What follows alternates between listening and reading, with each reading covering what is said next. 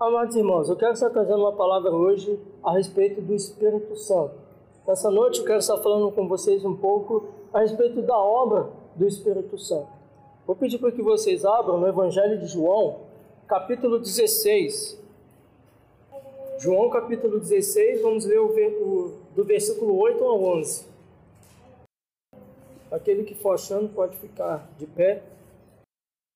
É, João ele disse assim no seu Evangelho: Quando ele vier, convencerá o mundo do pecado, da justiça e do juízo. Do pecado, porque não crê em mim. Da justiça, porque vou para o Pai e não me vereis mais. Do juízo, porque o príncipe deste mundo já está julgado. Senhor Deus, aqui está a tua palavra, que nessa noite, ó Deus, o Senhor possa me usar mediante o teu Espírito Santo que o Teu Espírito Santo possa abrir o nosso entendimento para que nós possamos entender o que o Senhor tem a nos dizer nessa noite. Ó Pai, assim eu oro nessa noite, com perdão dos nossos pecados. Amém. Pode se sentar, meus irmãos. Uh, o Evangelho de João, como o título já diz, foi, foi escrito por João. Uh, e aqui nesse capítulo 16, Jesus ele está falando a respeito da, da vinda do Espírito Santo. Se nós olharmos alguns capítulos anteriores, é, do capítulo 14, praticamente em diante, Jesus ele começa a falar sobre a sua morte. Jesus ele começa a falar para os seus discípulos do que ele haveria de passar. Jesus então ali no seu ministério, ele começa a anunciar para os seus discípulos que ele teria que morrer, que haveria necessidade dele morrer para que o plano de Deus se cumprisse. Então, é, aqui, ah, nesse capítulo quando nós, nós lemos, é, João capítulo 16, Jesus ele está falando da missão do Consolador. Ele está falando qual é a missão do Espírito Santo. O que, que o Espírito Santo vai fazer quando ele vier. Então, Jesus ele prometeu a vinda do Espírito Santo e lá em Atos capítulo 2, essa promessa de Jesus Cristo, ela se cumpre. Ah, Jesus ele prometeu que ele enviaria o Consolador em Atos 2, essa promessa se cumpre. Mas, meus irmãos, a respeito do Espírito Santo, existe um, é, um engano a respeito do Espírito Santo. John Stott ele vai, ele vai falar a respeito da polarização do que alguns entendem sobre o Espírito Santo. Alguns ele vai dizer que evidenciam demais o Espírito Santo. O que seria isso? A evidenciar demais o Espírito Santo eles dizem que ah, a presença do Espírito Santo se faz por meio de pulos, por meio de gritos, por meio de calafrios, por meio de arrepios. É, então, alguns polarizam, alguns evidenciam demais a presença do Espírito Santo. Mas John Stott ele vai dizer que alguns evidenciam de menos o Espírito Santo. Enquanto alguns dão muita evidência para a presença do Espírito Santo, alguns nem dão importância para, para a presença do Espírito Santo. Alguns já agem, já vivem a sua vida como se o Espírito Santo nem existisse. Os cultos são se como o Espírito Santo não estivesse presente. A leitura da palavra de Deus já não é mais como se o Espírito Santo de Deus estivesse presente. Enquanto uns evidenciam demais, erram demais em questão da presença do Espírito Santo, outros já negligenciam a presença do Espírito Santo. Agem como se não houvesse a presença do Espírito Santo. Então é sobre isso que eu quero falar no sermão dessa noite. Eu quero falar sobre a obra do Espírito Santo, a ação do Espírito Santo e a ação do Espírito Santo na vida do homem. Vou pedir para que você ponha novamente os seus olhos no versículo 9. João ele disse assim: Do pecado, porque não creio em mim. Ah, então aqui João ele tá, é, Jesus disse para os seus discípulos que o Espírito Santo convenceria o homem do pecado porque não crê em mim. Aqui talvez a gente pense que pecado está relacionado com aquelas obras da carne, é, porfia, inimizade, a idolatria, adultério, mas não é esse tipo de pecado que Jesus ele está falando que o Espírito Santo ele vai convencer os homens não é do pecado da. Sim, o Espírito Santo também nos convence disso. Mas aqui Jesus ele está falando especificamente do pecado da incredulidade. Que o Espírito Santo ele vai convencer quando ele vier, e ele já veio, como se cumpriu lá em Atos 2, ele vai convencer o mundo do pecado, eh, do pecado da incredulidade. Porque o Espírito Santo no mundo, ele evidencia a presença de Cristo.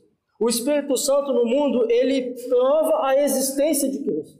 O Espírito Santo no mundo, ele testifica da existência de Cristo no mundo. Então, quando ele vier, ele vai convencer os homens do pecado da incredulidade. Porque o pecado da incredulidade, ele condena o homem. Por que, que o pecado da incredulidade, ele condena o homem? Porque a incredulidade, ela é a porta para vários outros pecados. Porque se o homem ele não crê em Deus, se o homem ele não acredita em Cristo, se o homem ele não acredita na obra que Cristo fez, logo ele não vai dar importância para o que Cristo disse, para o que a Bíblia diz, e ele vai viver uma vida de pecado por causa da, do pecado da incredulidade. Se ele não crê em Cristo, se ele não crê em Deus, ele vai negligenciar tudo que Deus disse na sua palavra. Se ele não acredita que Deus existe, então ele não acredita que existe o pecado. Ele não acredita que existe o mal. Ele não acredita que existe salvação. Ele não acredita que existe condenação. Então ele está falando que ele vai nos convencer do pecado da incredulidade. Porque a incredulidade é a porta para vários outros pecados. Então, quando ele vier, ele vai convencer o mundo do pecado da incredulidade. Porque o Espírito Santo, ele testifica a existência de Cristo no mundo. Ainda no versículo 10, ele disse assim: Da justiça, porque vou para o Pai e não me vereis mais. Que justiça é essa que Jesus Cristo ele está falando que o Espírito Santo ele vai convencer o mundo? Que justiça será essa que o Espírito Santo ele vai nos convencer? Porque o Espírito Santo ele vai comprovar a justiça de Cristo. O Espírito Santo ele vai comprovar o que Cristo fez. E qual justiça é essa de Cristo Jesus? A justiça do, da morte de Cristo Jesus na cruz do Calvário. O Espírito Santo ele vai convencer o mundo dessa justiça de que Jesus ele morreu na cruz do Calvário, de que Jesus ele morreu para salvar os homens dos seus pecados. E essa justiça aqui que ele está falando é, está dizendo que o quê? Que Deus, desde a fundação do mundo, ele já havia um, um, ele já tinha um, um, propósito de salvação para o homem. Ele já tinha um, propósito de salvação para a raça humana. Desde a fundação do mundo, Deus já havia matado seu filho. Isso a gente aprende quando a gente lê Gênesis, a partir do capítulo 3, 4. Que Deus ele vai falar após o pecado de Adão e Eva, que ele está falando que ele, é, que ele enviaria o filho da mulher. E que a serpente é, ferirá o seu calcanhar e que ele esmagaria a sua cabeça. Então, Deus, desde a fundação do mundo, ele já havia mostrado essa justiça que haveria de se cumprir. Então, aqui o Espírito Santo, quando ele vier, ele convencerá o mundo da justiça. Lá em Romanos, capítulo 3, é, versículo, capítulo 3, versículo 25 e 26, nos diz o seguinte: A quem Deus propôs no seu sangue, como propiciação mediante a fé, para manifestar a sua justiça, por ter Deus, na sua tolerância, deixado impune os pecados anteriormente cometidos tendo em vista a manifestação da sua justiça no tempo presente, para eles mesmos ser justo e o justificador daqueles que têm fé em Jesus. Então, o Espírito Santo, quando ele vier, ele vai convencer o mundo dessa justiça. Eu gosto de ilustrar essa justiça que Cristo Jesus ele operou da seguinte maneira: Imagina que um pior dos pecadores esteja diante de um tribunal o homem que cometeu diversos delitos, o homem que cometeu diversas atrocidades nesse mundo, um homem que fez, que matou, um homem que fez diversos crimes, que, que cometeu, é, fez coisas que estão além da nossa imaginação. E nesse tribunal, o homem está diante do juiz. E ali as provas, as provas estão ali, tudo que aquele homem fez, tudo de errado que ele fez, tudo de mal que ele fez para a sociedade está ali diante daquele juiz. E ali aquele juiz basta bater o martelo para condenar aquele homem. As provas estão ali. Não tem nada que possa salvar aquele homem. Mas no último instante, antes daquele juiz bater aquele martelo, ele justifica aquele criminoso. Ele dá a sentença de liberdade para aquele criminoso. Isso não seria uma justiça? Isso seria uma tremenda injustiça. Aquele homem fez tudo de errado que tinha que fazer, as provas estão ali e aquele juiz dá a sentença de liberdade para aquele homem. Mas eu quero dizer, meus irmãos, que este, este homem diante do juiz somos nós. E esse juiz é Deus. Nós não temos desculpas para os nossos pecados. Nós não temos desculpas para os nossos erros. Todos os nossos pecados estão diante de Deus. Todas as nossas falhas estão diante de Deus. Mas mesmo assim, Deus ele nos dá a liberdade. E como que Deus nos deu a liberdade? Mediante a morte e ressurreição de Cristo Jesus. A justiça de Deus se cumpriu em Cristo Jesus. Então, quando o Espírito Santo ele vier, ele convencerá o mundo da justiça. É dessa justiça que o Espírito Santo vai convencer o homem de que Deus enviou o seu Filho para salvar-nos dos pecados, para salvar-nos dos nossos pecados, para salvar-nos das nossas transgressões. Vou pedir para que você ponha seus olhos no versículo 11.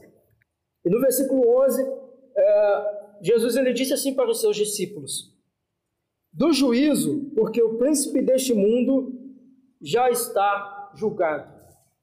É, aqui no versículo 11, quando é, Jesus ele disse para os seus discípulos, ele disse que o príncipe desse mundo já está condenado. Aqui ele está fazendo uma referência a Satanás. Se nós, quando nós lemos o Evangelho de João, nós podemos ver que no Evangelho de João há sempre uma disputa do mal com o bem.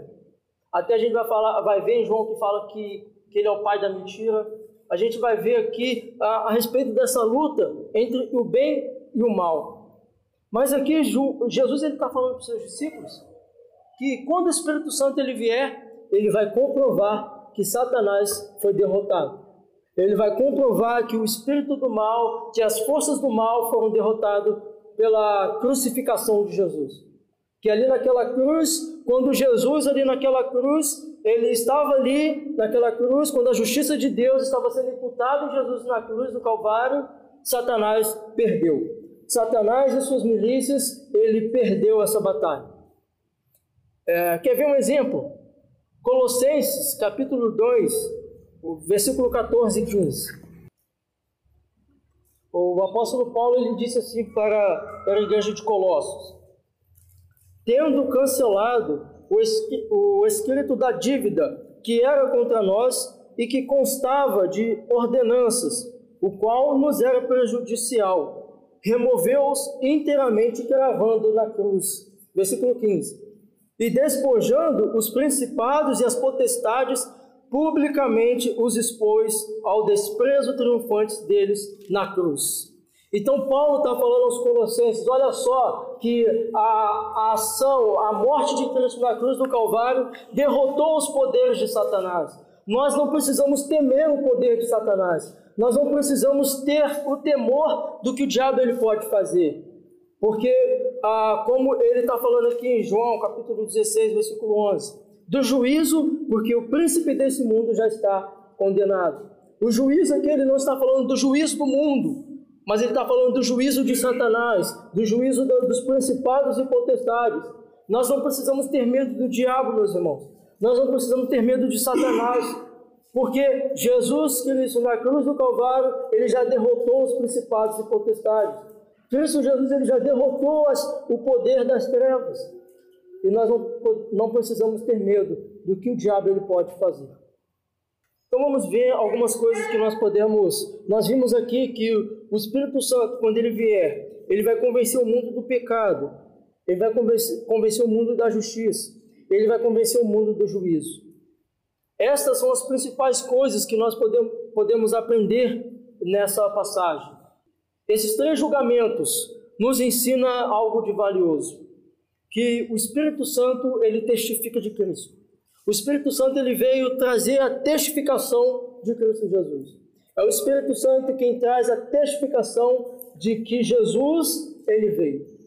Nós não vemos Cristo. Nós não estivemos lá no momento em que Cristo pisou nessa terra, mas o Espírito Santo é quem nos convence de que Cristo Jesus veio em forma de homem, que o Filho de Deus veio em forma de homem e morreu pelos nossos pecados.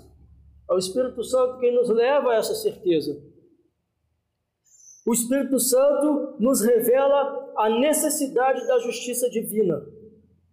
Porque o Espírito Santo ele mostra que não é por nós mesmos que nós vamos obter a salvação, não é pelos meus atos, não é pelo meu ato de bondade, de caridade, não, é, não são as minhas ações que me levam a Deus, mas o Espírito Santo nos mostra que nós necessitamos dessa justiça, que o mundo necessita dessa justiça, que os pecadores necessitam dessa justiça, da morte de Cristo Jesus, da morte e ressurreição de Cristo.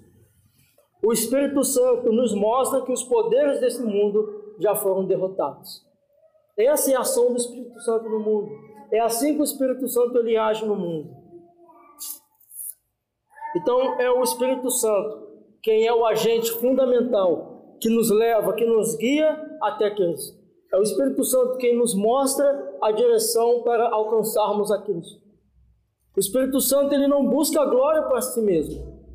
Existem algumas músicas que, que dão muita ênfase ao Espírito Santo, que dão muita ênfase, os cultos dão muita ênfase ao agir do Espírito Santo, dão muita ênfase ao que o Espírito Santo faz ah, de maneira errada. Mas o Espírito Santo ele veio para que nós não olhemos para ele, mas para que nós olhemos para Cristo. O Espírito Santo ele veio para que nós possamos olhar para Cristo. O Espírito Santo ele veio para que nós possamos ver o que Jesus fez na cruz do Calvário. Esta é a obra do Espírito Santo no mundo. É assim que o Espírito Santo ele age no mundo. É assim que o Espírito Santo ele faz em nosso meio. Os reformadores entendiam que a, a, obra principal do Espírito Santo, é, Martim Lutero, Zwinglio, Calvino, eles entendiam que o Espírito Santo, ele é que é um agente principal que nos leva a entender as Escrituras. É o Espírito Santo que nos leva a entender a justiça de Deus. É o Espírito Santo que nos leva a entender que nós precisamos orar, que nós precisamos nos arrepender dos nossos pecados. É o Espírito Santo que intercede por nós. É Ele quem está conosco. Que nós possamos nessa noite, amados, entender a obra do Espírito Santo no mundo. É, e que nós não possamos é, menosprezar a sua presença em nosso meio. Porque é o Espírito Santo quem vai convencer o mundo da justiça, do pecado e do juízo. Amém?